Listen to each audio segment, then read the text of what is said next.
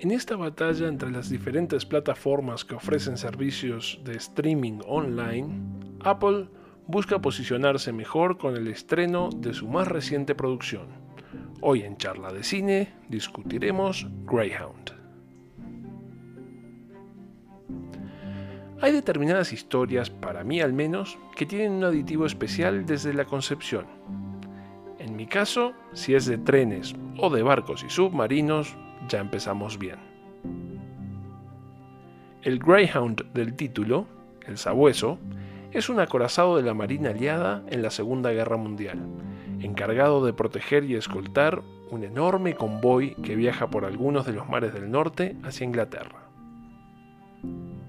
La presentación de personajes es completamente inexistente, y tal vez allí se encuentra el peor pecado del director Schneider, ya que apenas tenemos un mínimo contexto del protagónico de Tom Hanks, que se nos presenta como un marino recio y con valores que acaba de ser promovido a comandante de navío, que es muy católico, pero muy poca cosa más. Del resto de la tripulación, ni los buenos días. Antes que usted pueda decir submarino, ya estamos todos en el agua y ya se nos avisa que el soporte aéreo debe alejarse y que el convoy entrará en una zona de exclusión en donde estarán librados a su buena suerte.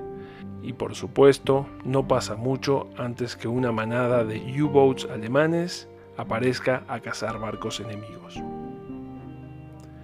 Los nazis en este caso son presentados de una manera neutra, como el enemigo sin cara y sin identificaciones distintivas, salvo acaso por el líder de la manada, el temible Grey Wolf.